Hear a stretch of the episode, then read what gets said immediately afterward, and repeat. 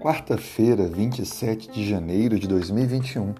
Bem-vindo ao nosso podcast com lições da Bíblia, comentando a lição da Escola Sabatina. O tema de hoje: Raiz e renovo em uma só pessoa. O texto base é o capítulo 11 de Isaías. Leio com você o verso 1. Do tronco de Jessé sairá um rebento, e das suas raízes um renovo. Esse texto ele se aplica a uma descrição clara do Messias. E entendemos que o Messias é Jesus Cristo. O texto menciona que das raízes sairia um renovo. É interessante notar como a Bíblia deixa bem claro que Cristo é tanto o primeiro como o último. Ele é tanto o Criador como se fez carne.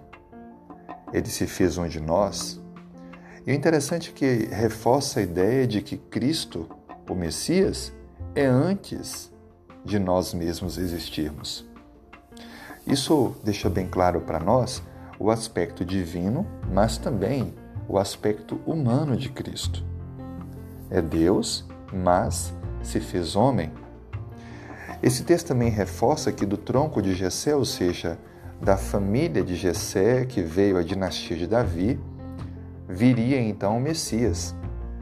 Mas, como sabemos, do tronco aparentemente condenado, vem então um descendente salvador da humanidade. Por isso que usa essa descrição, renovo. Mas o que Cristo fez de fato para reverter os efeitos do pecado? Bom, a história deixa bem claro. O Messias foi condenado de forma injusta deu sua vida e, da pior forma existente na sua época, morreu na cruz do Calvário.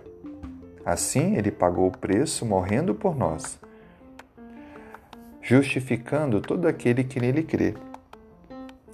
E é por isso que o capítulo 11 de Isaías apresenta as duas vindas de Cristo. A primeira, como servo sofredor, que deu a vida pela humanidade, e a segunda, como aquele que vem para nos resgatar e para então, de forma definitiva, nos tirar de um mundo com os efeitos do pecado.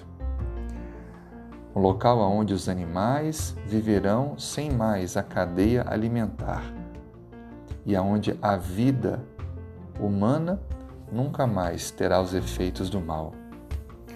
Sem dúvida alguma, vivemos hoje na esperança deste novo céu e nova terra. Vivemos no período entre a primeira e a segunda vinda de Cristo. A primeira, precisamos aceitar, crer, e temos evidências históricas que nos fundamentam essa fé. A segunda, precisamos exercer nossa fé, crer que Deus não nos abandonou e que, mesmo ainda vivendo em um mundo com tantos efeitos do pecado, Ele voltará para nos buscar. Falta pouco tempo.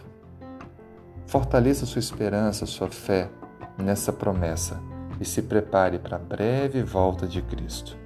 Lembre, das raízes, um renovo. Ele é o primeiro e o último, o princípio e o fim.